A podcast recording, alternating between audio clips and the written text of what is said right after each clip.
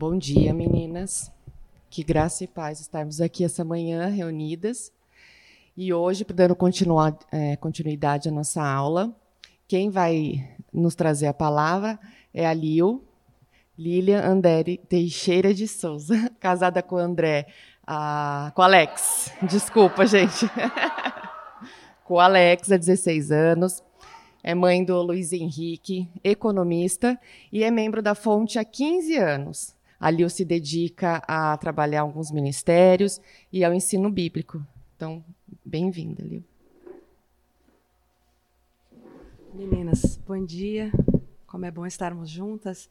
Antes da gente começar esse tempo, é, a Maria vai nos trazer uma palavra. É, estamos nos reunindo a primeira vez como Ministério de Mulheres, é, desde o falecimento da Giane. E a Maria vai nos trazer uma palavra. Maria.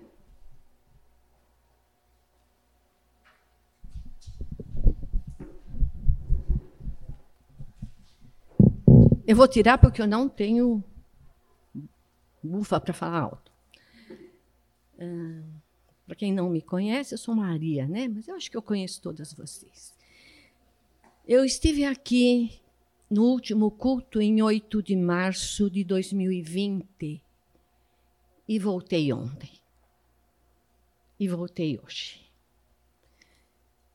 Nunca ia imaginar o que me traria hoje, e nem ontem. Conheci a nossa querida amiga, eu vou me referir à minha querida amiga, a nossa querida amiga. Em 1982, na nossa igreja lá de São Paulo, quando conheci também nosso querido pastor Fernando.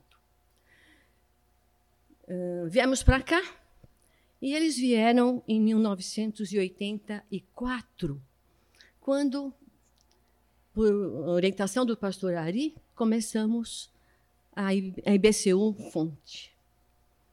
No início éramos nós, eles, Maria Rita e Jorge Andor, João e Bia, que vocês conhecem. Éramos nós. E começamos. Ah, nossas crianças eram pequenas, nossos filhos eram amigos, nós almoçávamos todos os domingos juntos, já tomando, comíamos pizza junto, passávamos férias juntos e começamos o nosso trabalho. No início, a nossa querida amiga e eu éramos o Ministério de Visitação. Éramos nós que visitávamos quem precisava. Nós éramos o Ministério de Aconselhamento.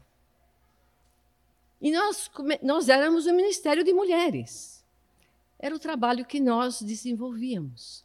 E a igreja foi tomando seu corpo, foi tomando ênfase. E hoje é o que vocês veem. Graças a, ao trabalho desenvolvido, mas principalmente graças à boa à bondade de Deus nas nossas vidas, né? Tivemos uma convivência muito íntima. Não tive o privilégio que muitas de vocês tiveram, e eu sei, de ter um discipulado formal com a nossa querida amiga. Porque nós tínhamos trabalho para fazer. Não foi um ministério, um discipulado didático, mas foi extremamente pedagógico, porque era todo dia. Ele era muito informal. E assim nós fomos tomando força no ministério. E o tempo foi passando. E os ministérios foram se encaminhando. Ela foi para uns ministérios e eu fui para outros, mas a nossa amizade sempre continuou. Tive, o, nossos filhos estudaram juntos, na mesma classe. Íamos juntos para a escola. Quando eles foram, a primeira vez que eles foram para Jerusalém, numa oferta que eles tiveram, numa viagem, isto foi em 1994 eu tive o privilégio de acolher Rafael e Gabriela por 35 dias na minha casa. Eles foram meus filhos. Meus filhos os chamam de tios. E os filhos dele me chamam de tia. Não é apenas uma relação. Tive o privilégio de ser várias vezes comadre deles, porque eles apadrinharam meus filhos nos casamentos. E eu fui madrinha dos filhos deles nos casamentos deles. É uma relação que, como eu digo para vocês, não foi didática, não foi programada, mas foi extremamente pedagógica. Uh, as coisas continuaram, né? E naturalmente tomamos nossos rumos, mas nossas identidades, nossas relações sempre continuaram muito estreitas. E não tive uma oportunidade na minha nesses 37 anos de convivência em que liguei ou para o pastor Fernando ou para a Giane. Preciso falar com você. Não tive uma oportunidade que foi fica para amanhã. Foi sempre vem aqui. Sempre fomos acolhidos, aconselhados e animados por eles. Uh, isto foi o que a trajetória, né, do que temos aqui pela graça e pela bondade de Deus nas nossas vidas. Sem dúvida.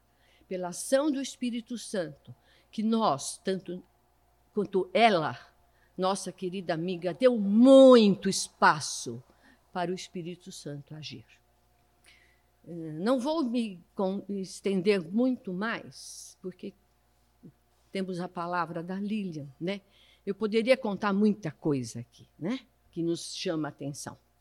Ontem ainda eu olhei o meu cajueiro e pensei assim: vou perguntar para a Jane quando é que saem as flores do cajueiro. Não, ela não está mais aqui. São coisas que permeiam a nossa vida. Mas começamos o ministério, vocês viram a foto lá, né? Quem teve ontem, em 2006, formalmente começamos o Ministério de Mulheres. E a vida continua. É duro, mas a vida continua. E nós, como Ministério de Mulheres, né? o maior tributo que podemos prestar à nossa querida amiga é continuarmos o legado que ela tem nos deixado. E qual foi esse legado? Em primeiro lugar, entre muitas coisas, né? Nós vimos a oração, nós vimos a organização que o pastor falou, e muita coisa boa, muita coisa boa. Eu destaquei algumas que eu vi. E me impressionava muito a discrição. Mulher discreta. Discreta. Como eu admiro no presente. Admiro essa qualidade da nossa amiga. Discreta é o protótipo do que a mídia fala. Atrás de um homem bem-sucedido tem uma mulher sábia. É um legado que a Jane nos deixou, a nossa querida amiga. Ela nos deixou um legado de discipulado, firmeza na palavra, o amor por Jesus que ela tinha. E isso é o legado que nós temos que continuar do que ela nos deixou. O exemplo, o testemunho de vida, de um amor por Jesus que transcendia tudo. Vi muitos comentários, né? Facebook, essas coisas. Eu não tenho Facebook, mas me passam as notícias amável, amorosa, carinhosa. Chamava todos nós de flor, né? Minha flor, para todos nós. Não, é verdade. Sim, amável, carinhosa, hum, muito sensível, mas exigente, firme na palavra, intransigente com o pecado é o legado que a nossa amiga nos deixou. Uma discipuladora inata. Quantos grupos campinhos eu sei que ela teve, né? E vocês foram muitas abençoadas com ela. É um legado que ela nos deixa de continuidade do trabalho. Sem dúvida, é a maior, o maior tributo, a maior homenagem que podemos dar continuidade né, ao trabalho que a nossa querida amiga foi presente nas nossas vidas durante esses 37 anos aqui em Campinas, né? E que nós vamos continuar. Nós temos que continuar coisas boas que pela bondade de Deus tivemos com ela. Eu gostaria de chamar a Ângela, que foi uma discípula muito amada, para que nós possamos orar. E eu vou encerrar esse nosso tempo aqui.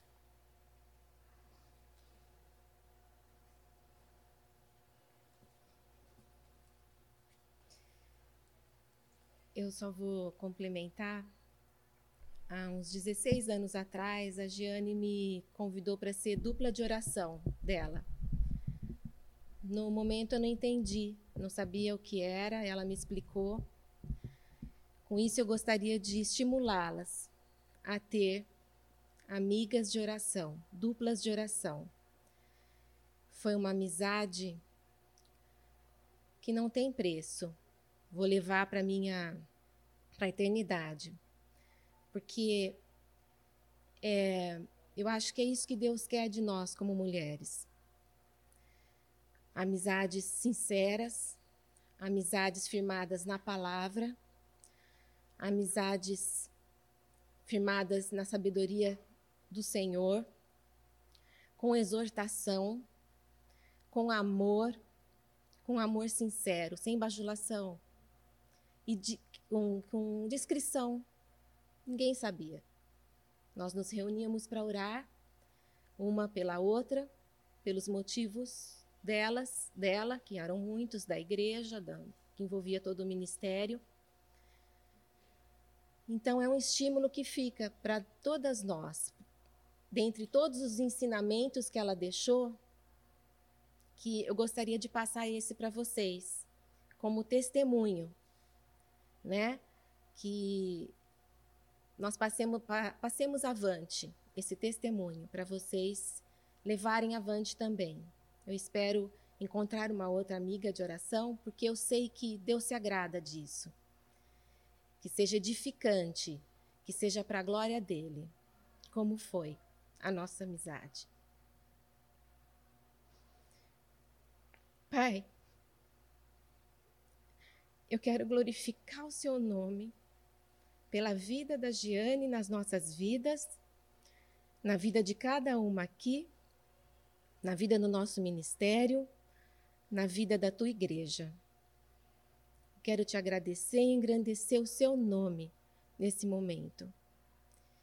Que a gente passe a glorificar o teu nome a cada instante que lembrarmos dela que esse legado que ela deixou nós possamos levar avante como inspiração para as nossas vidas. Só agradecer, Pai, e levar para as nossas vidas esse testemunho de vida e realmente sermos testemunha do seu amor por nós, como ela foi. Muito obrigada, Pai, por esta vida, por esse testemunho, por esse amor, por essa vida bondosa por tudo que ela deixou para nós. Amém. Amém.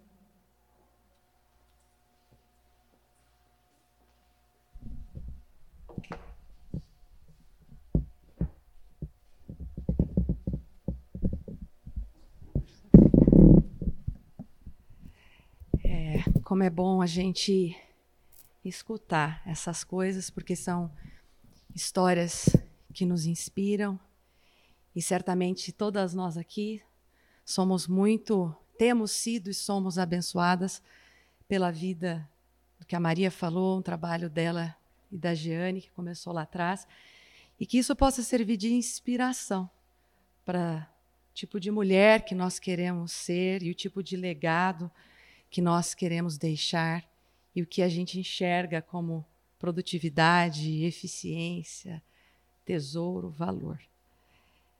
É, eu realmente eu estou aqui, como muitas de nós, pela graça de Deus e, e realmente porque eu sei que se eu falasse para a Giane, não tem condição de dar uma aula, G, porque você não está aqui, ela vai falar, Fia,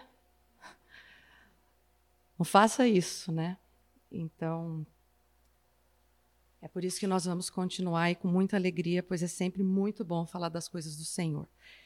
Meninas, nós estamos numa sequência de aulas sobre coisas que Deus nos fala, e o nosso objetivo é que cada uma dessas peças possam se encaixar e apontar para nós áreas em nossas vidas que nós devemos trabalhar e, e que devem ser mudadas para que a nossa caminhada com o Senhor seja uma caminhada frutífera. Nós começamos com a Fátima falando sobre pensar nas outras pessoas. Depois a gente teve a Clarissa falando de olho no invisível. E por fim a gente teve a Débora na última aula, que nos trouxe a visão de que nós devemos ter uma vida, ou melhor, uma postura de estudantes, de aprendizes. E aí, quando a gente olha para todas essas coisas, às vezes a gente fica um pouco perdida, porque a gente fala, a gente pensa, cada aula se abre uma nova janela, ou de coisas novas, ou de coisas que eu já sei, mas que exigem de mim uma postura diferente. E às vezes a gente se sente até um pouco perdida como mulheres, em meio a tantas pressões. Mulheres que nós gostaríamos de ser, mulheres que nós olhamos para pessoas que nos inspiram, como Maria, Jeane, Ângela, mas mulheres das Escrituras que nos inspiram.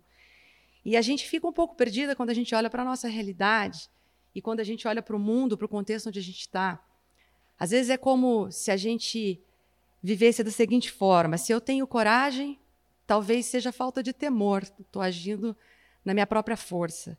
Se eu tenho iniciativa, talvez eu seja uma mulher sem submissão, sem, é, sem, sem submissão. Se eu sou submissa, talvez eu seja rotulada de acomodada. Ah, se é submissa porque você é acomodada. Se eu sou acomodada, talvez, ou se eu não trabalho fora, talvez seja porque eu sou uma pessoa preguiçosa. E se eu trabalho fora, eu sou tida como negligente né? A gente vive essa pressão. Eu lembro que eu trabalhava fora, era uma pressão. Eu parei de trabalhar, basicamente eu estava querendo ter folga pela eternidade, né? Outro dia, não muito tempo atrás, uma pessoa chegou para mim e falou: "E aí, vai voltar a trabalhar ou vai continuar sem fazer nada?" Aí eu falei: "Eu vou continuar sem fazer nada." É, então nós conhecemos o Deus que nos chamou e a Bíblia não dá espaço para a gente ter esse tipo de pensamento, como se Deus estabelecesse algo que é inatingível em relação à vida da mulher. Mas o fato é, e essa é a grande questão dessa aula, né? O grande final da nossa vida é, será a soma de pequenos momentos vividos diariamente na simplicidade da nossa rotina, nos dias comuns. E são esses dias comuns que é, são vividos e devem ser vividos à luz de questões práticas. E essas questões práticas, elas trazem conflitos espirituais, mas são as questões que determinam o ritmo do nosso crescimento e que determina quão frutífera nós seremos. Então, pensando nessa realidade, é, eu queria hoje tratar de três aspectos práticos da nossa vida. Primeiro, qual é o ritmo da nossa vida? Como devemos viver com as nossas agendas? Uma agenda mais cheia? Uma agenda mais tranquila? O que nós devemos buscar? Qual deve ser a métrica do sucesso na nossa vida? E terceiro, como nós devemos agir com tolerância ou com intolerância, né? O objetivo da nossa vida é olhar para algum desses pares que parecem ser tão contrários que a gente tem que assumir uma posição ou outra e buscar entender qual que é o plano de nós para nossas vidas para que nós sejamos realmente mulheres que deixam um legado mais do que relevante, mas que a nossa vida seja realmente como um aroma suave na presença de Deus. Então, como viver a nossa vida? Qual deve ser o nosso ritmo? Algumas mulheres olham para as suas agendas e tarefas e são tantos compromissos assumidos, e no meio desse dia a dia a gente experimenta a exaustão e a falta de propósito. Ou em outras fases, ou outras mulheres têm um ritmo mais tranquilo, mas adivinhe, às vezes é uma rotina também repetitiva e parece que a falta de propósito também invade o nosso coração. E aí a gente olha para a Bíblia, a gente olha para a mulher de Provérbios 31 e você fala: nossa, que sinônimo de eficiência, de produtividade. Acorda cedo, dorme tarde, faz isso, faz aquilo. Aí você olha para o que Jesus falou para Marta, tão preocupada com tantas tarefas, e a gente fala: o que eu devo ser? Como eu devo gerir o ritmo da minha vida? A verdade é que nós sempre pendemos mais para um lado que nos é mais confortável, geralmente em função da nossa personalidade. Umas são mais agitadas, outras menos. A fase de vida, uma mulher solteira é uma fase de vida, uma mulher casada, com filhos pequenos, com filhos grandes, uma mulher madura. Pressões externas, se eu tenho um marido que é muito exigente, ou se eu tenho um marido que é muito compassivo, talvez isso determine como vai ser a minha agenda. Ou a minha própria vontade. Eu tenho vontade de fazer isso, não tenho vontade de fazer nada. Mas será que essas são as coisas que devem determinar o ritmo da nossa vida? A pergunta é: será que nós, como mulheres que amam o Senhor, será que nós estamos remindo o tempo? Cada uma de nós vive uma realidade, cada uma de nós está inserida num contexto. Deus tem um propósito para cada uma de nós. Será que nós estamos vivendo a plenitude daquilo que Deus tem para as nossas vidas? Porque se o grande final da nossa vida será a soma dos pequenos momentos, vivido diariamente na simplicidade da nossa rotina, os dias comuns são muito relevantes. Então, será que nos nossos dias comuns, segunda a segunda, nós estamos correndo a corrida da fé? Qual é a expectativa de Deus para nós e qual é a métrica que devemos usar? O autor de Hebreus diz: livremos-nos de tudo que nos atrapalha, do pecado que nos envolve, corramos com perseverança a corrida que nos está proposta, tendo os olhos fitos em Jesus, autor e consumador da nossa fé. A questão não é se eu sou mais agitada, se eu sou mais calma, se eu quero ter uma agenda cheia, se eu quero ter uma agenda mais leve. Se a gente pensa na nossa vida em termos de olhar para as nossas agendas e escolher, a gente está errada. O cerne da questão é o Senhor Jesus os olhos fitos ou os olhos fixos no Senhor. Como diz Paulo, prossigo para o alvo pelo prêmio da soberana vocação. Paulo estava em busca de uma coroa incorruptível. A nossa busca não é por uma agenda que mais nos agrada. A nossa busca é por uma coroa incorruptível. E se Jesus não for o nosso único foco, adivinhe, nós vamos correr a corrida da nossa vida, dos nossos planos, dos nossos sonhos, das nossas vontades, e não a corrida que o Senhor tem para nós. Cristo deve ser o centro da nossa vida. E se não é Ele que é o centro da nossa vida, gente, mesmo com muitas atividades ministeriais, porque a gente pode ter muitas atividades aqui na igreja, e mesmo assim ela ser vazia de significado. Então, antes da gente pensar no tipo de agenda, a gente tem que pensar na nossa identidade e é bem interessante, porque quando Pedro escreveu aqui para o povo convertido, no momento difícil que estava vivendo perseguição, ele começa essa carta não endereçando um consolo, ou mesmo uma palavra de encorajamento, mas ele começa essa carta lembrando quem eles eram, a identidade. Então ele começa falando: vocês foram escolhidos, nós fomos escolhidas a quem nós pertencemos? Nós pertencemos a Deus. Na justificação, nós recebemos o selo. Nós somos de Cristo. Não é que eu não pertenço ao meu marido, ou meus pais, ou a uma amiga. Eu não pertenço a mim mesma. Eu pertenço a Deus. E aí ele fala que pelo Espírito de Deus nós somos feitos um povo dedicado. Ou seja, quem nós somos? Um povo dedicado, um povo separado nós somos separadas para um propósito especial. A fim do quê? De obedecerem a Jesus Cristo. É um propósito da nossa vida. Então, basicamente, ele está dando para nós um senso de identidade. A quem nós pertencemos, quem nós somos e para que nós existimos. E essa perspectiva, ela tem que trazer implicações para a forma como a gente vive, a forma como a gente constrói a nossa agenda. Porque não é uma questão do meu temperamento, do meu histórico familiar. se eu estou cansada, se eu não estou cansado, o que, que eu tenho vontade de fazer, o que, que eu não tenho vontade de fazer. É conscientemente a gente assumir a nossa identidade em Cristo. É um estilo de vida que resiste às pressões do mundo, mas principalmente e também um estilo de vida que resiste às pressões da nossa carne.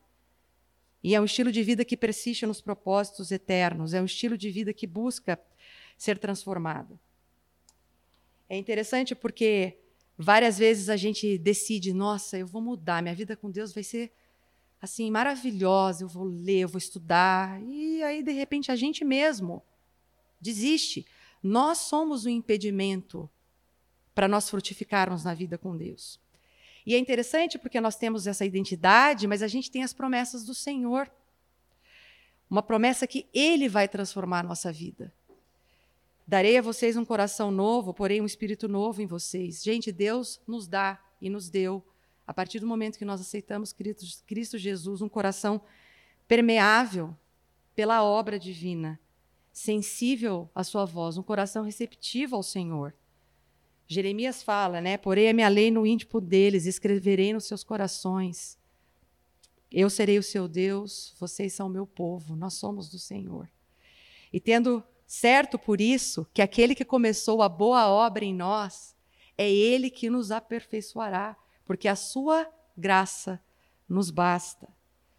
Então a gente tem essa mudança, a gente tem essa identidade, a gente tem as promessas que é o próprio Deus que nos transforma. E aí a gente tem esse período da transformação. A gente não consegue conversar sobre qual deve ser o ritmo da nossa agenda se a gente não está olhando para as transformações que Deus há de realizar nas nossas vidas. É interessante porque nós queremos que Deus nos transforme, mas nós queremos que Deus nos deixe em paz. O Senhor me transforma, mas a minha vida é assim, assim, assim. O Senhor nos transforma, mas não mexe nisso, nisso e naquilo. Um tempo da minha vida eu queria muito ser transformada pelo Senhor e viver mais próxima dele. E como alguém extremamente planejada que eu sou, algo que é bom, mas o planejamento, creio eu, se transformou num pecado, porque era uma forma de eu dominar e controlar tudo a respeito da minha vida. Então, realmente, eu queria e orava, ajoelhava ali, estudava, Senhor, transforma a minha vida. Mas a minha agenda estava totalmente programada, o Senhor tinha aquela faixa para transformar. Estou vendo a Ju ali atrás, ajuda a Alminha. Nesse tempo, lá em 2006, nós fomos discipuladas pela Giane. E quanta coisa nós aprendemos, e eu aprendi. Você quer ser transformada, mas você mesma é um impedimento. Então, sem transformação, a nossa agenda só é um checklist, e a transformação é o que nós precisamos para crescer em santidade, crescermos em afeição pelo Senhor pelas coisas do reino. E quando nós crescemos em afeição pelo Senhor e pelas coisas do reino, não é o ritmo de vida que eu quero ter, é o ritmo de vida dos céus, da eternidade, de que o Senhor tem para mim. Ele tem para mim algo, para Naná outra coisa, para Mari outra coisa, para Aline, para Ângela, para Maria. Mulheres tão diferentes, com propósitos diferentes, mas usadas pelo Senhor para ser um canal de bênção nos propósitos que ele designou antes da fundação do mundo. Então, é, eu queria que a gente olhasse para essa palavra do transformai-vos e pensasse algumas coisas a respeito dela. Primeiro, é o tempo verbal. Não sei se aqui tem alguma professora de português, mas o tempo verbal na conjugação pronominal é um presente do indicativo, né? E ele não é um evento é, isolado, ele é um evento permanente. Porque o presente do indicativo ele indica algo que está acontecendo no momento, mas também pode ser uma característica habitual do sujeito. Então, transformai-vos, gente, é algo que vai fazer parte da nossa vida. Não adianta eu me apegar lá pelo discipulado de 2006 que aconteceu na minha vida, que foi maravilhoso e acabou. Não. Transformai-vos. Ele também é um imperativo afirmativo. Significa que é uma ordem e não é uma sugestão transformai-vos. E ele é também na voz passiva, que significa que é algo que vai acontecer conosco. Então é interessante, porque parece que Paulo ele está nos exortando a nos engajarmos em algo que seremos alvo da realização de uma outra pessoa. A nossa salvação vem pela graça, A nosso encontro com o Senhor, a eternidade vem pela graça, mas no meio, entre o já somos salvos e ainda não estamos com Cristo, nós temos que ser transformadas e isso vem pela graça. Então, o estilo de vida que nós temos que ter é o estilo de vida de Romanos 12, 2. Transformai-vos pela renovação da vossa mente.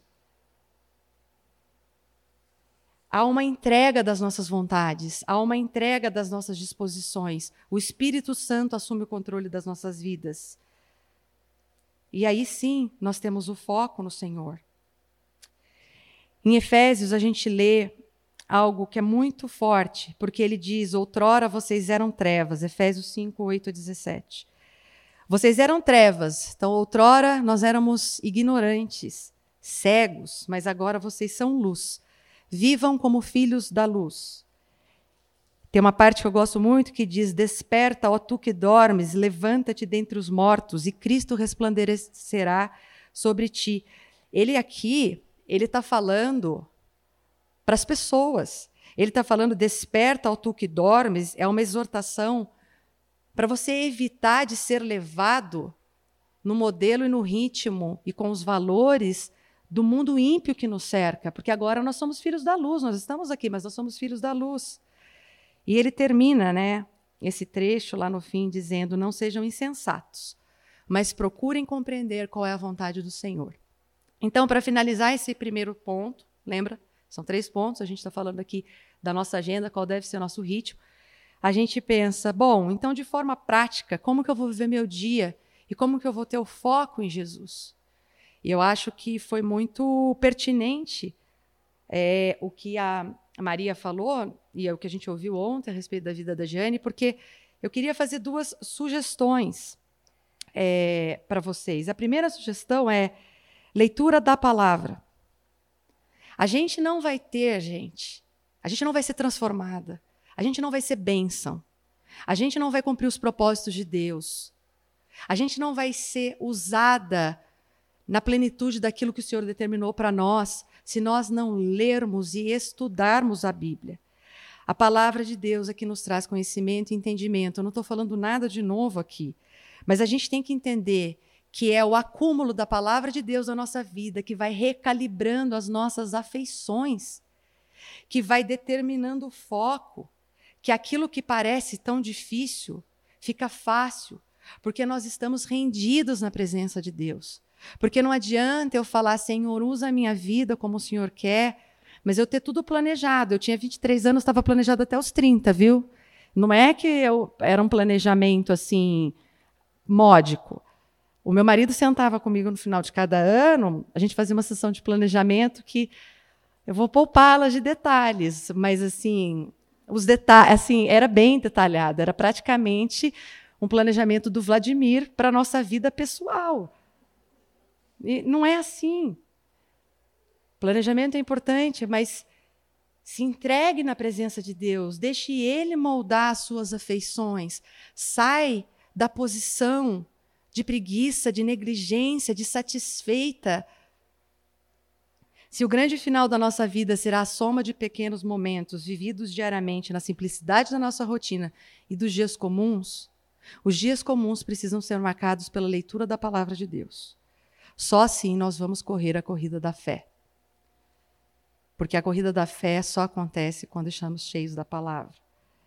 Eu anotei aqui um trecho que eu digitei, que foi é, palavra da Jeane. A Jeane, no dia 17 de abril, deu um último estudo para nós mulheres do Ministério de Mulheres, e eu acabei digitando tudo o que ela falou. E ela fala uma hora sobre leitura da Bíblia. E ela diz assim, ela disse, né, assim: Não leia a Bíblia por ler, confronte com aquilo que você está lendo. Entenda que a palavra nos alimenta, a palavra nos engaja num relacionamento com Deus, desperta, nos desperta das nossas não conformidades. Ler a palavra com temor e tremor, sabendo que ali se encontra a palavra viva do Deus Criador e que Ele fala com você através dela. É, a segunda coisa, além de ler a palavra, é uma vida de oração. Ler a palavra e estudar, tá, gente? São coisas diferentes. A gente tem que ler, a gente tem que estudar. Porque nós queremos depender. Nós não vamos ter uma agenda, ritmo dos céus e ritmo da eternidade, se vivemos uma vida independente de Deus. Deus quer que sejamos dependentes do Senhor. Então a gente ora, quando a gente ora, Senhor, seja feita a tua vontade, é exatamente isso. Senhor, seja feita a tua vontade. A nossa agenda está aberta para Deus? Como o Senhor quer do jeito que o Senhor quer, para fazer muito mais abundantemente além daquilo que pedimos ou pensamos. Porque os pensamentos que o Senhor tem para nós não são os pensamentos que nós temos para nós, mas os planos do Senhor para nós são planos de nos fazer prosperar, prosperar numa vida de piedade. Isso é muito lindo. Uma vez eu li uma frase que o John Piper disse sobre oração. Por que, que nós não oramos mais? Ele falou que não cria que a gente não orava mais por conta do pecado. Ele disse que o diabo derrota a maioria das orações antes que ela aconteça, porque nós não oramos mais porque nós somos céticos. Nós nem achamos que vai fazer diferença. Ontem nós tivemos a oportunidade de ouvir, né? Como as orações fizeram diferença. Somos nós mulheres de oração, somos nós que temos orado pelas nossas vidas pela vida daqueles que o Senhor nos confiou, pela vida da nossa igreja, dos nossos pastores, das nossas amigas, dos nossos vizinhos, do nosso trabalho. Temos nós nos deleitado na presença do Senhor, apenas ouvindo uma música que enaltece e fala da sua grandeza, da sua majestade, da sua glória, e a gente fica ali na presença do Senhor, o adorando em espírito e em verdade. Precisamos desfrutar da presença de Deus e isso acontece com uma vida de oração, que é constante, que é diária. Então, meninas, é a primeira questão para que os dias comuns vividos da rotina da nossa vida possam produzir no final um grande quadro de mulheres piedosas e que cumpriram, combateram o bom combate, a gente precisa entender que o nosso foco é em Cristo e nos dispormos. Porque eu posso ser agitada, mas pode ter momentos que o Senhor vai falar: calma, é hora de você parar. Eu posso ser tranquila, ser uma pessoa que prefiro nem me envolver tanto, mas tem momentos que o Senhor vai dizer: agora é a hora de você se envolver super. Eu posso não gostar de fazer algumas coisas, mas o Senhor vai dizer: você tem que fazer isso se submeta. E o contrário também é verdadeiro. Então, leiamos a Bíblia, estudemos a palavra do Senhor e tenhamos uma vida de oração, para que sejamos transformadas para a glória de Deus. São 10 e 12. É, vocês querem. A gente começou um pouco mais tarde, né? É, vocês querem parar agora por cinco minutinhos ou eu continuo mais um ponto? A gente para daqui 15 minutos? Para mim, o que vocês preferirem. Quem quer parar agora, levanta a mão. Oi? Não entendi. Ah. Então, eu vou continuar mais um pouco. É, o segundo ponto que eu quero tratar nesse dia é o sucesso. Qual é o peso que a gente põe no sucesso, né? Qual é a nossa perspectiva do sucesso? Será quando fala que a gente tem que negar-se a si mesmo. Então, ou eu tenho sucesso ou eu nego a mim mesmo. Nós é, vivemos num mundo que coloca bastante pressão em relação a ter sucesso. E se a gente olhar no dicionário, é, a definição de sucesso é consequência exitosa, positiva, acontecimento favorável, resultado feliz. Projeto de sucesso, excesso de popularidade e vitória. E antônimo de sucesso é desastre, perda, tragédia e infortúnio. Então, o que a gente enxerga aqui é se essas coisas forem a marca da nossa vida, é, não estamos vivendo uma vida de sucesso. Mas será que é errado a gente desejar sucesso? Será que Deus quer que a gente busque a perda, o fracasso? Como que é essa métrica? Como que, qual, como que nós sabemos e como nós vamos validar que nós estamos no caminho certo. Popularidades, popularidade, seguidores, convites para eventos sociais, filhos lindos, perfeitos, inteligentes, reconhecimento profissional, uma carreira maravilhosa, capacidade intelectual, família doriana, marido exemplar. Será que se isso é a marca da minha vida, eu sou uma mulher de sucesso? Talvez algumas de nós nem perceba que é influenciada por essa pressão do sucesso. E talvez algumas de nós busquem o sucesso sem a intenção de sermos falsas, mas com uma capa de piedade. A Débora falou isso na última aula dela. Como nós acabamos entrando numa competição é, na nossa vida com Deus. E aí a gente está preocupada com o exterior, né? A gente veste a máscara do bom desempenho, o chapéu da conduta admirável, o casaco das credenciais, o colar da pessoa super legal. Nós não admitimos falhas, nós somos boas em tudo. É chocante. Nós não admitimos as nossas falhas. Mas a, nossa vestimenta deve ser a armadura de Deus.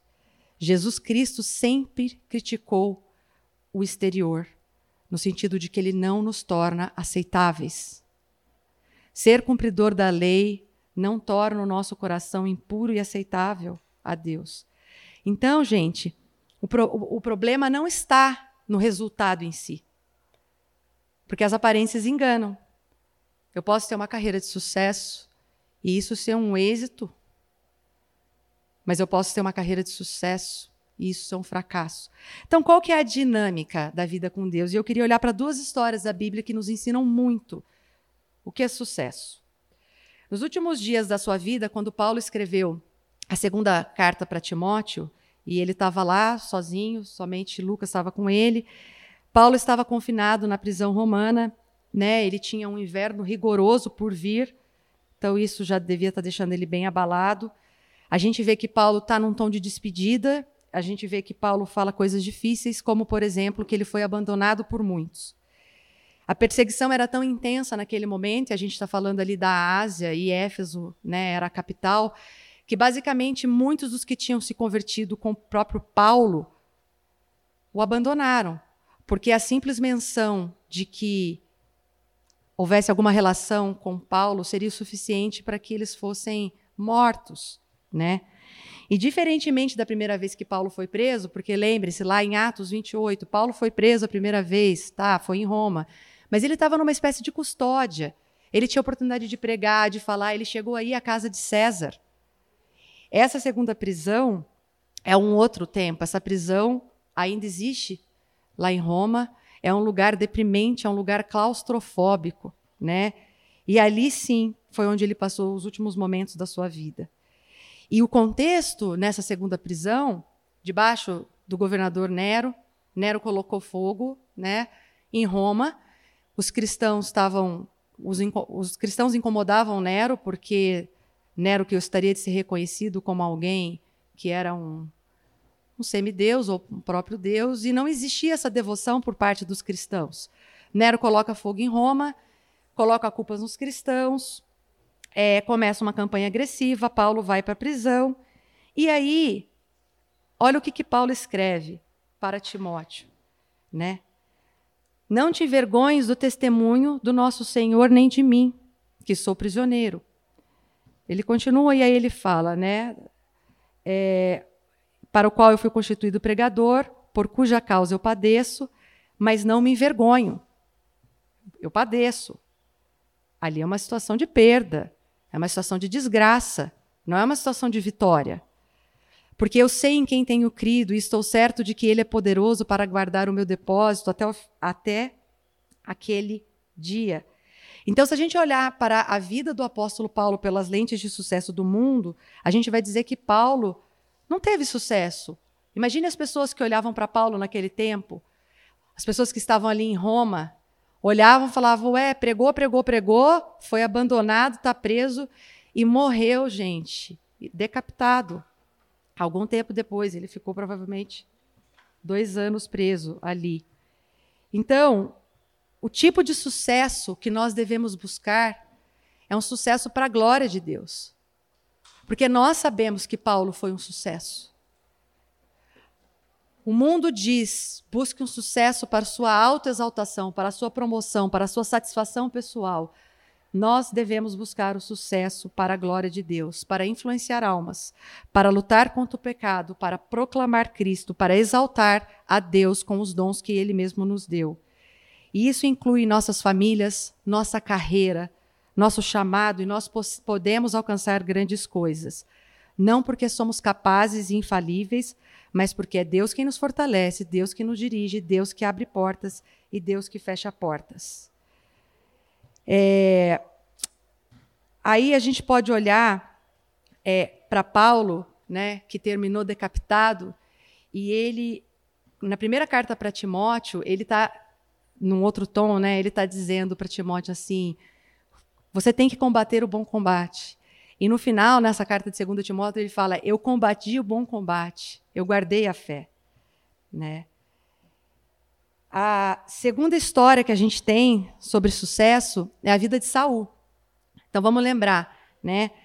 Saul destruiu os amalequitas, que eram um grande inimigo, e Saul era a imagem do sucesso, porque ele era ali o que o rei, era pastor também, algo que tinha grande valor. Os seus nomes destruíram o grande inimigo de Israel. Saul foi lá, acabou com tudo que era mal. Pegou só o que era bom, bois gordos, né, ovelha, bezerros, tudo que era símbolo de riqueza ele pegou.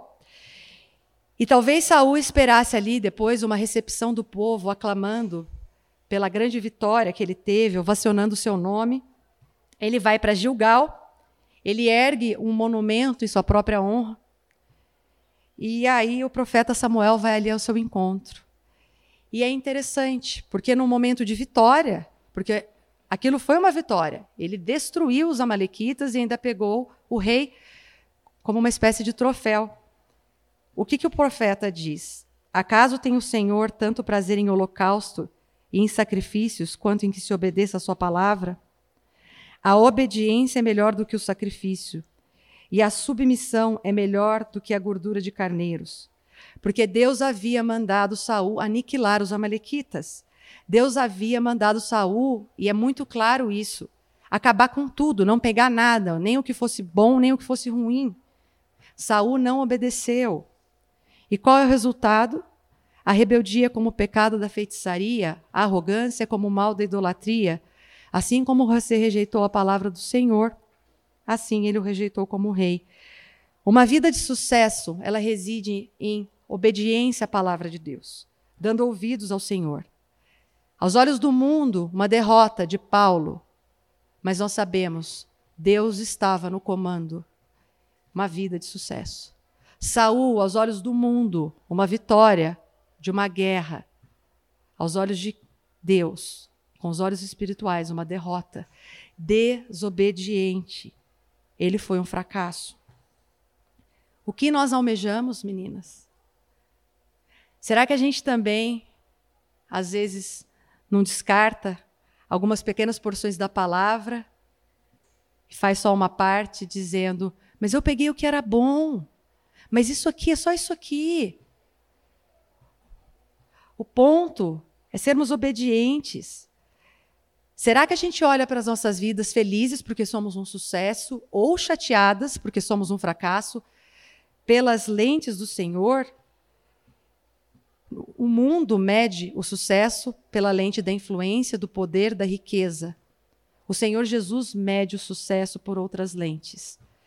Então, na vida cristã, quando nós entendemos que, mesmo com toda a nossa capacidade, o melhor que conseguiremos produzir é nada, é aí que vamos ter sucesso. Porque é o Senhor quem vai produzir. O sucesso espiritual, ele pode se manifestar na nossa vida, sim, através do sucesso terreno para a glória de Deus. O sucesso espiritual, ele pode se manifestar sim, mesmo através de perdas. A gente viu o exemplo de Paulo, mas a gente pode ter uma situação de perder um emprego, um marido perdeu um emprego, né? Tem uma, uma amiga que não há muito tempo, ela fez uma mudança na carreira dela, ela ocupava um cargo de direção e ela pediu um cargo menor. E as pessoas falaram: "Você está maluca? Você quer um cargo menor, você está aqui, você quer vir para cá, porque ela queria trabalhar menos porque ela tem três filhos. Ela precisava daquele tempo, ela precisa. Isso é sucesso. Aos olhos do mundo, ela é uma loser.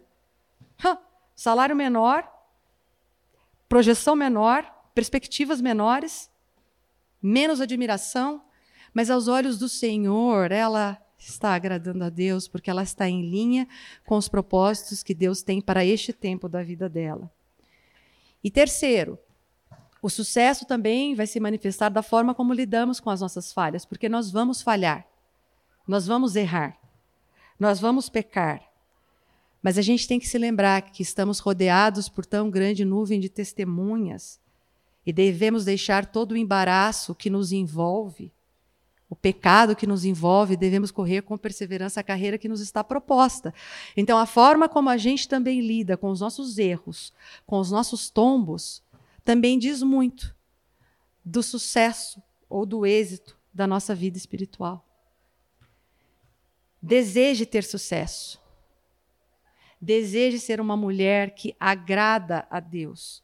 Desejo ser uma mulher que ama o Senhor de todo o coração e de todo o entendimento, para que você possa frutificar onde Deus te colocou. Pode ser em casa, na empresa, na igreja, como esposa, como mãe, na sua carreira. Deseje ser um sucesso para a glória de Deus e não para a sua exaltação. Quando é isso que nos move, quando glorificar o Senhor é o que nos move, o resultado não interessa para gente. Sabe por quê? Porque a hora que a gente alcança, ou se a gente não alcança, você está tranquila nas mãos do Senhor. O Senhor quis assim. Eu faço o meu melhor. Maria falou isso. Disciplina, exigência, seriedade, comprometimento, compromisso. Não é uma vida assim, ah, tô a passeio. Vida com Deus não é vida de passeio. É viver uma vida refletida, cansa mas a gente descansa. Sucesso é quando Deus está no comando, sucesso é quando eu obedeço sem reservas. Então eu queria deixar duas sugestões que podem nos ajudar nessa nossa caminhada para termos um termômetro, para realmente estarmos em busca do êxito espiritual para a glória de Deus. É até complicado falar isso para o êxito espiritual, porque daí dá a sensação que você quer um êxito espiritual para o olhar dos outros. Mas não, eu estou falando aqui. Eu estou falando aqui de você realmente ter prazer, de você estar na presença de Deus, de ser o Senhor que te move, de o tesouro do céu ser realmente aquilo que acalenta, aquece e move o seu coração. Duas sugestões. A primeira sugestão, guia de confissão. Também vou ler aqui que a Jeane falou no nosso último estudo. Se você acha que vai deitar e pensar o que eu tenho para confessar, dá uma lidinha no guia de confissão. Você perde rapidamente essa ilusão. Confronte-se com a palavra de Deus. O guia de confissão ele é muito importante. Quem não sabe o que é o guia de confissão, a gente pode depois colocar lá no Instagram. E quem não tem Instagram pode falar aqui com a Luana, com a Solange, a gente manda no WhatsApp. Né, são alguns pecados, ele tem ali, tem a palavra de Deus e nos ajuda a sondar a nossa alma, o nosso coração. Nós temos que confessar os nossos pecados, porque na medida em que nós confessamos, nós vamos entendendo que nós não temos essa capacidade. A gente diminui. A gente entende que não é aquilo que eu estou achando. A minha vida, o meu dia hoje foi marca, marcado por coisas legais, mas deixa eu, eu me confessar diante de Deus. E segundo, cultivar a humildade, porque é necessário que o Senhor cresça e eu diminua. Acho que muitas conhecem a Corinne ten Boom, né, que escreveu aquele livro, não é um livro, né, uma biografia do Jardim Secreto e tem uma vida esplendorosa do Senhor. Sugiro que quem não leu leia, mas é alguém que viveu na época ali do, do nazismo e, enfim, passou por proteger ela e sua família né, protegeram os judeus. Depois ela acabou sendo presa e ela acabou sobrevivendo. Então ela, ela, era alguém muito procurada, muito exaltada, alguém muito popular, justamente por ter sido alguém tão devota ao Senhor e que fez tanta diferença e com tanto significado, tudo na palavra de Deus. E ela disse que ao final de cada dia ela pegava os elogios que recebia como lindas rosas e ela pensava que cada expressão de admiração era um botão. E no final do dia, ela juntava isso, formava um buquê e entregava para o Senhor, que sozinho era o digno, era o único digno de toda honra, de toda glória, de todo elogio e de todo reconhecimento, porque foi o Senhor que produziu isso na vida dela. É, além disso, eu vou combinar com as meninas também, é, para deixar ali no Instagram, um, uma coisa muito simples que tem me ajudado. Porque a gente, pelo menos eu, né, eu vejo como o orgulho ele toma conta do nosso coração com tanta facilidade. Há alguns anos, eu acho que foi 2007, que a gente teve um encontro de mulheres com a Diane. E, e aí a gente fez esse, esse material que de um lado tem o que é um coração, uma pessoas orgulhosas, e outro lado pessoas quebrantadas. E é interessante. A Daiane me deu isso aqui para traduzir na época, né, para o evento. E eu peguei, fui traduzir, e eu li, né, e foi impressionante o que Deus fez aquele dia comigo. Porque eu traduzi primeiro a, a linha das pessoas orgulhosas. E eu me lembro que eu pensei, nossa, dá bem sou nem um pouco orgulhosa, graças a Deus por isso. Servindo o ministério, fazendo algo para o ministério, em contato com a palavra de Deus. E a hora que eu fui traduzir a coluna de pessoas quebrantadas, eu pude ver que poucas eram as manifestações de quebrantamento na minha vida. Quando a gente pensa muito da gente, a gente pensa menos do Senhor. Quando a gente pensa muito da gente, a gente vive na força do nosso braço. A gente pode até achar que a gente está buscando um sucesso, mas é com aquela capa de piedade. Está errado. Acho que a, a Naná, não sei se vai ser a próxima aula, ela vai falar sobre humildade, sem ser a próxima aula, a seguinte. Vai ser muito bom a gente ouvir sobre isso, porque sem dúvida nenhuma, essa é uma característica, uma qualidade que tem que estar ligada ao nosso caráter e que nós devemos buscar e pensar e refletir em cima dela. Então vou deixar lá e aí vocês podem até lembrar de mim e falar: "Nossa, ela achava que ela, ela achava que ela não era nada disso". É, eu achava. Meninas, vamos fazer um break de cinco minutinhos, daí a gente entra para o último ponto e para a nossa conclusão.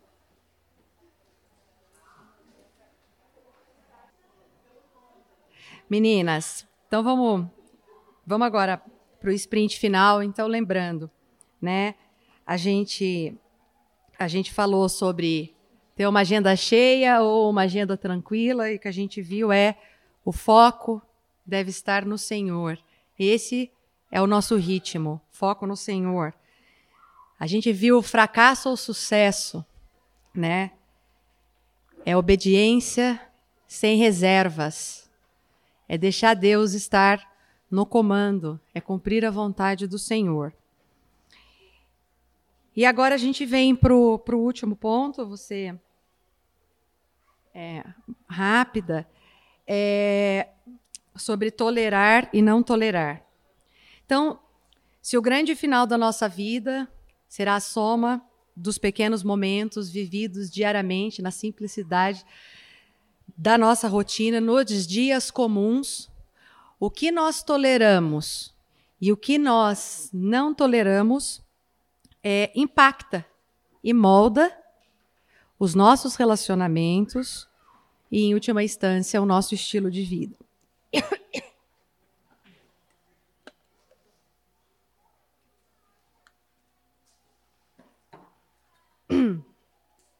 A palavra tolerância hoje ela é até um pouco complicada da gente falar. Porque tolerância é um adjetivo que no passado, né, e não estou falando no passado, é, na, ah, na minha opinião, no passado, se você pegar um dicionário antigo, é, era um adjetivo que estava ligado a suportar e aguentar, por exemplo, uma dor, um sofrimento, é, permitir que exista, aturar sem interferência. Então, você usava muito isso, fulano tolera ciclano. e respeitar, é, sem necessariamente concordar, então, crenças, práticas, mas era permitir essa livre expressão de opiniões e gostos contrários de alguém.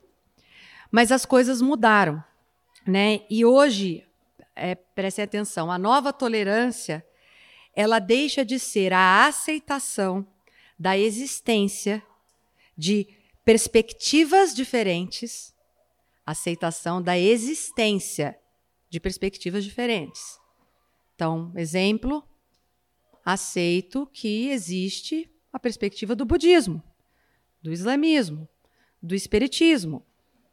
Posso me relacionar com uma pessoa e eu aceito que ela que exista é, é, essa outra religião e que ela acredite nessas coisas que eu não acredito. Mas agora a tolerância é, ela diz que é a aceitação de perspectivas diferentes. Não é a aceitação da existência, é a aceitação da perspectiva.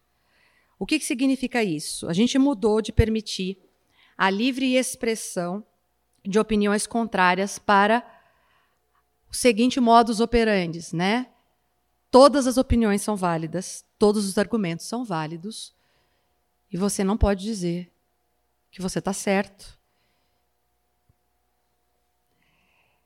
A nova tolerância, ela trouxe completamente a perda de um consenso moral, que até pouco tempo, né? A gente tem ciclos. Se a gente pegar a história da Bíblia, a gente tem ciclos. Mas se a gente pegar a história que nos cerca os últimos 200 anos, existia um consenso moral. Hoje não existe um consenso moral. Existe a minha verdade, a minha preferência, o que eu penso, né? A verdade ela é relativa e quem diz que a verdade não é relativa se transforma num ofensor. Esse assunto é extremamente amplo extremamente relevante e importante, porque ele afeta a nossa cosmovisão e não é o objetivo para este tempo. Mas eu gostaria de é, estimulá-las fortemente a assistir a aula é, sobre cosmovisão que o Natanael deu a, é, no último módulo. Elas estão todas gravadas. Muito importante, muito interessante. Mas isso acaba se estendendo a várias esferas da nossa vida vida pública, vida social. E o dogma da nossa sociedade é tolerar todas as coisas.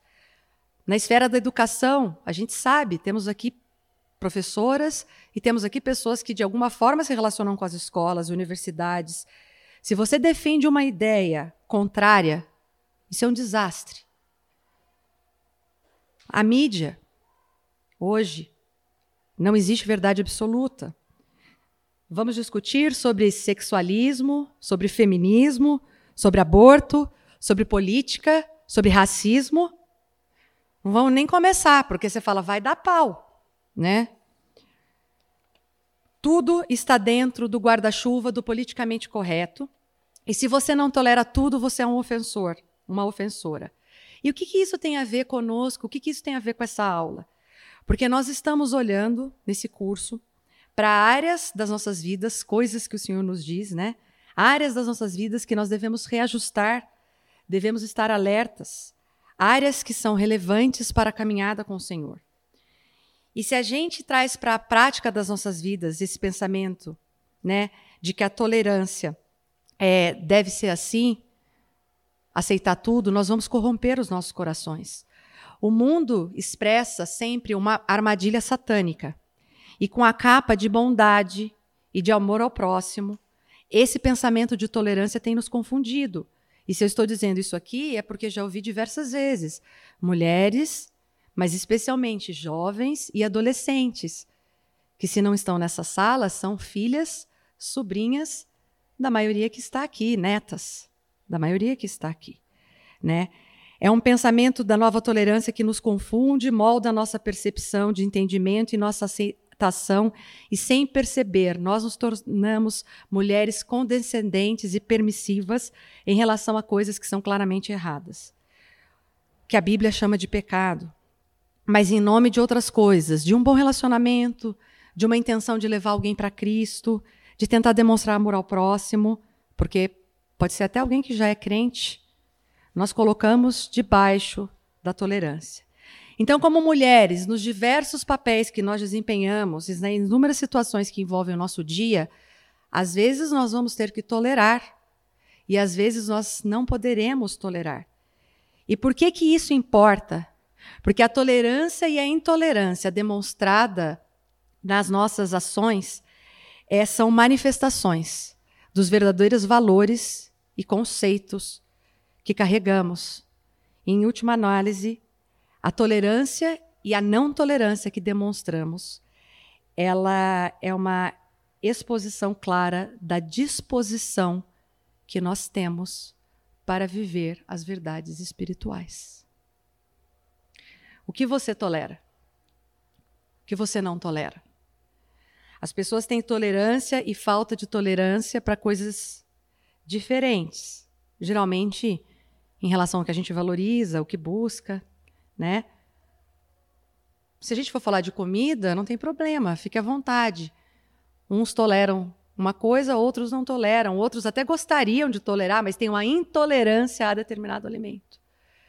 Mas a gente está falando aqui de coisas mais profundas. A gente está falando aqui de pensamentos, de visões, de entendimentos, de raciocínios e da nossa própria visão em relação ao pecado. E isso deve estar em linha com as Escrituras e não com as nossas preferências pessoais. Não sou eu que estou dizendo, mas Jesus disse que estreita é a porta e amplo é o caminho que leva à perdição, e muitos são os que entram por ela. E como é estreita a porta e apertado o caminho que leva à vida, são poucos os que a encontram. Vivemos dias difíceis, e eu acho que cada vez mais será mais difícil para nós, mulheres, famílias, homens cristãos. E se nós não tivermos na nossa mente esse entendimento de que teremos que muitas vezes sofrer os danos e por isso algumas dessas perspectivas são tão interessantes e importantes. Se você não entende que às vezes você vai ter que ser, sofrer o dano em função de um bom testemunho, mas você busca um sucesso, que a gente conversou no ponto anterior, você ignora e você passa por cima e você se torna signatário de todas as disposições que são tão contrárias às escrituras, mas que começam a permear as empresas, né? Como mulheres cristãs, devemos tomar cuidado, porque a realidade é que a igreja de hoje, de forma geral, em nome da tolerância, se afasta da piedade, da forma como lida com o pecado e acaba negando o evangelho.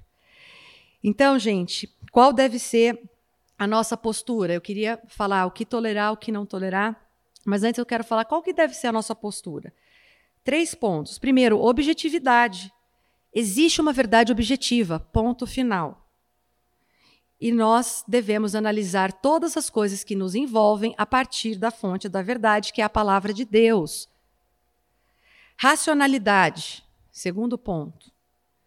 Não devemos agir em cima das emoções, o que eu sinto, o que eu acho, o que eu penso, mas eu acho, porque eu, eu acho, eu penso assim, ó, sabe o que, que é? Eu acho, eu penso assim.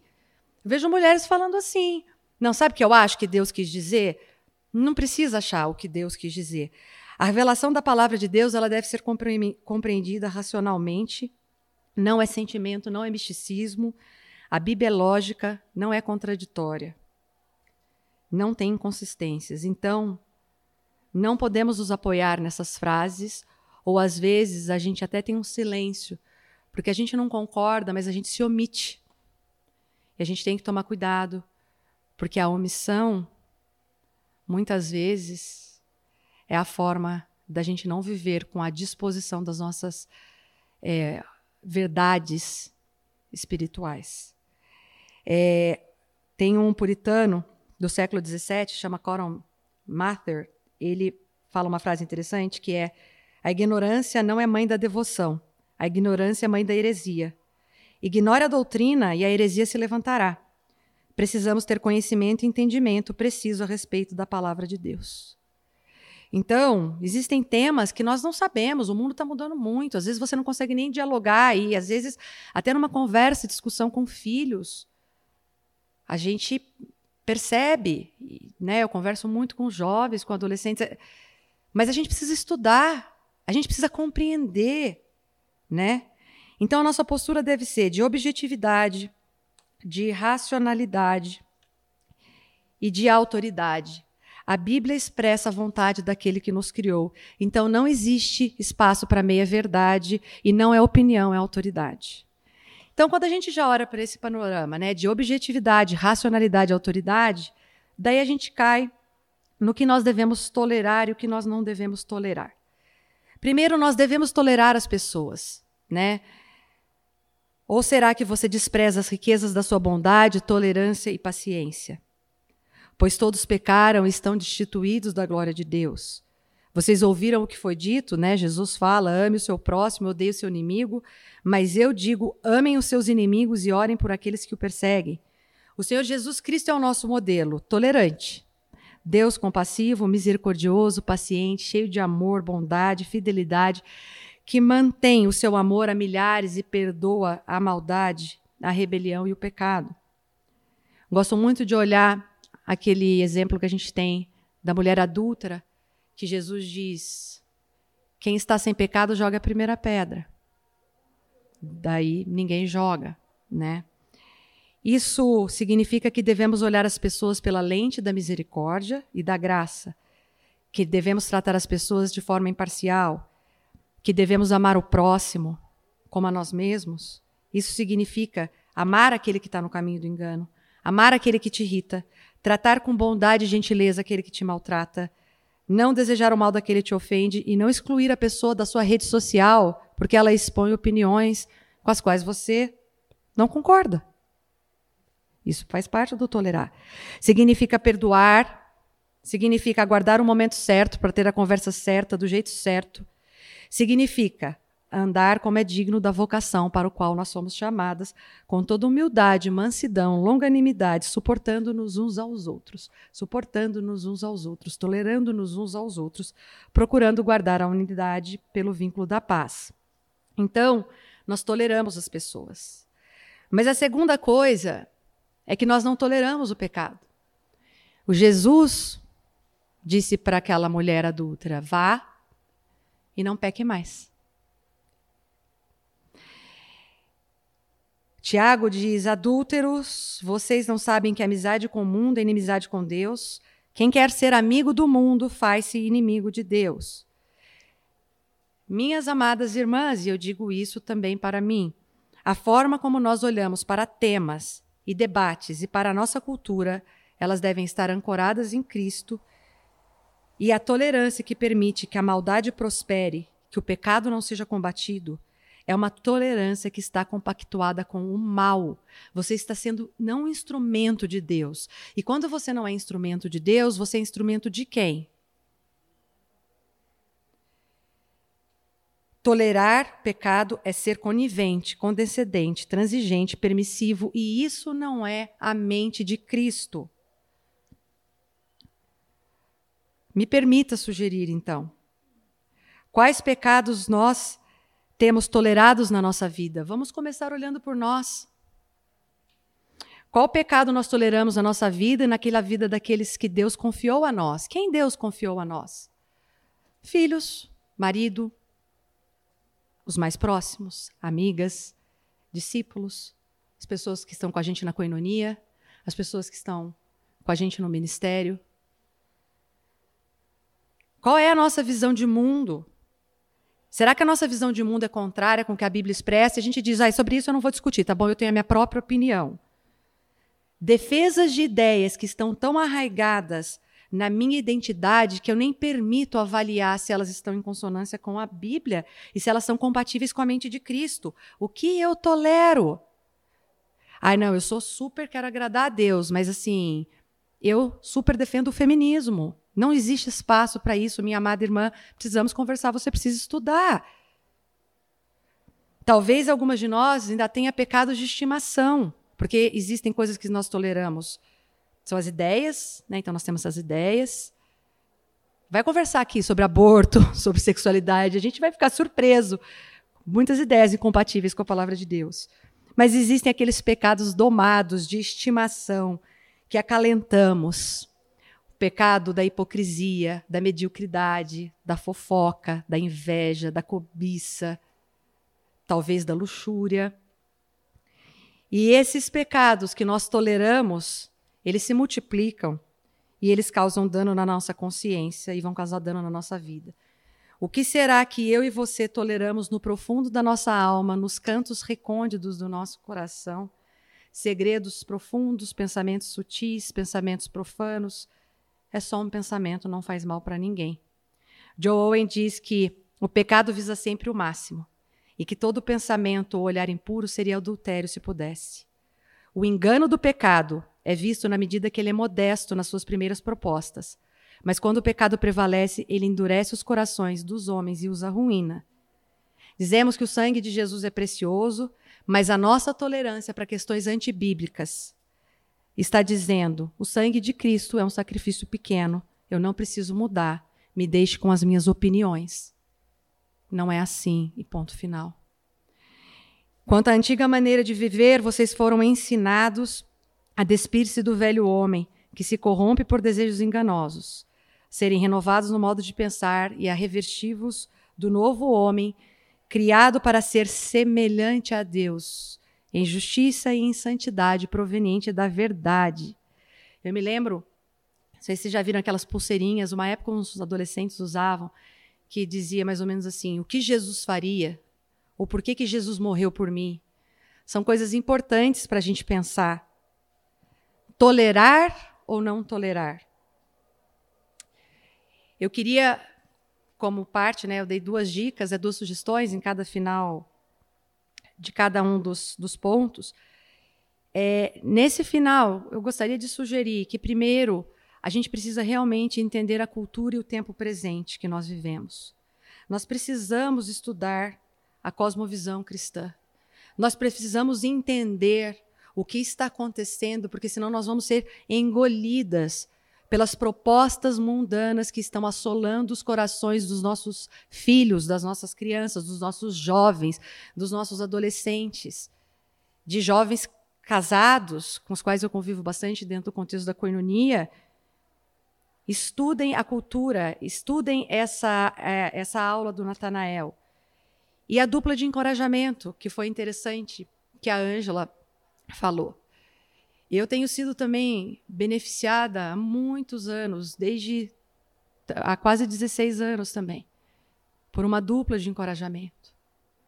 E, gente, quando a gente tem alguém que caminha conosco, nós temos oportunidade, nós damos a oportunidade para que, de uma forma sistemática, essa pessoa possa tocar em áreas da nossa vida e ela possa falar, e ela possa ministrar a palavra de Deus, e nós também a gente pode enxergar e você vai se aproximando e você vai né, ficando tão junta e você também começa a enxergar outros lados e você vai crescendo espiritualmente de uma forma incrível. Então, as nossas amizades, nós mulheres, elas devem servir de forma geral e podemos ter isso com todas para nos admoestarmos, encorajarmos, aproveitarmos momentos gostosos, mas também para crescermos e uma dupla de encorajamento, uma dupla de oração, é uma ferramenta fantástica para o nosso crescimento espiritual. São seis as sugestões que eu fiz, né? É, fui lembrada no intervalo que o guia de confissão já está no site da igreja, só entrar ali. É, não falei, talvez nada novo, mas como é bom a gente ser relembrado de verdades para que a gente possa reajustar o ritmo da nossa caminhada. E para que a gente não, como outro dia, o meu marido me mandou uma, um vídeo de uma mulher em Interlagos que estava tendo uma corrida em Interlagos. E a mulher, não sei como, ela estava em algum lugar em Interlagos e ela entrou com o carro dela de passeio no meio da corrida. E aí você olha ela e de repente para. E você fala, como que alguém entra com um carro de passeio na corrida Interlagos? Ela fala, eu não sei, eu estava aqui, de repente, eu achei que eu fui pegar o caminho e entrei na corrida Interlagos. E você vê lá, depois da entrevista, é hilário, mas às vezes a gente é assim com a nossa vida, a gente está vivendo, a gente acha que a gente está na corrida da fé. Mas de repente a gente entra na corrida de Interlagos, a gente está na corrida da nossa vida. Então, o que fazer, meninas? É, eu não conheço quais são os desafios, agenda, deficiências, fraquezas, né, de cada uma de nós, disfarces de piedade, tolerância, intolerância. Eu não conheço o que tem sido impedimento para cada uma de nós viver a plenitude da vida com Deus. Mas nós conhecemos o Senhor Jesus e a sua graça maravilhosa. O Senhor que pega as nossas falhas, as nossas fraquezas e diz: A minha graça te basta, porque o meu poder se aperfeiçoa na fraqueza. Então, que Deus nos dê coragem para buscar aquilo que Ele tem para nós. Que possamos deixar as coisas que fa falsamente trazem segurança e que possamos nos jogar nos braços do Pai, onde encontramos a Sua vontade, os seus propósitos, as Suas promessas a sua bondade.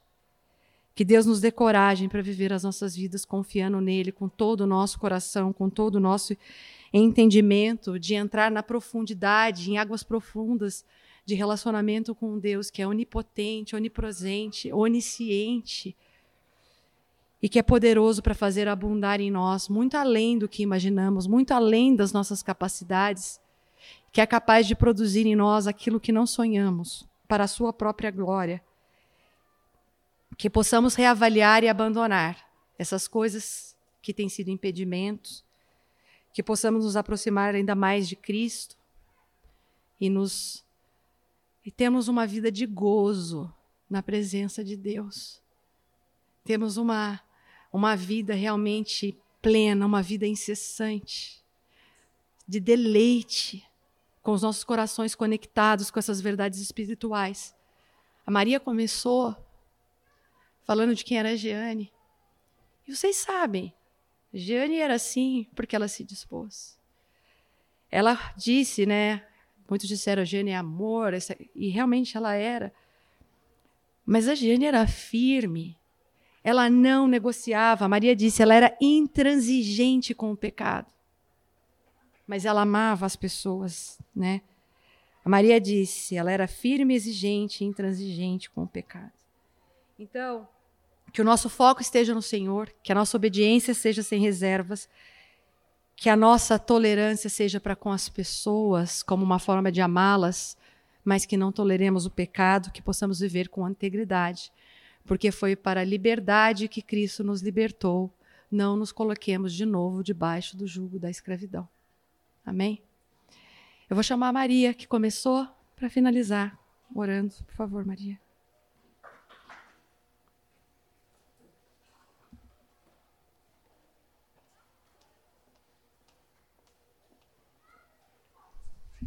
Baixar, né? Graças te damos, querido Deus, por este maravilhoso dia que o Senhor nos dá, que mostra a tua glória sobre a natureza, sobre este mundo que nós vivemos. E em nome desta glória, Senhor, revelada pela tua palavra, pelas pessoas com quem temos a oportunidade de conferir o teu brilho nesta terra, como tivemos a oportunidade de conviver com nossa querida amiga. Em nome disso, querido Deus, nós te suplicamos, com nossa testa no chão, a humildade de reconhecermos, Senhor, quem nós somos e como precisamos de Ti. Ajuda-nos, Senhor. Temos provado da tua bondade nas nossas vidas e contamos com ela para a continuidade da nossa jornada enquanto aqui estivermos. Cuida, Senhor, de cada uma dessas mulheres que ouviram esta palavra. Nós te agradecemos pelo empenho da Lilian nos estudos, que ela possa realmente fazer parte das nossas vidas como prática de nossas ações. Nós te oramos agradecidas, Senhor, por esse momento. Agradecidas por tudo que o Senhor tem sido nas nossas vidas. No precioso nome de Jesus que morreu por nós. Amém.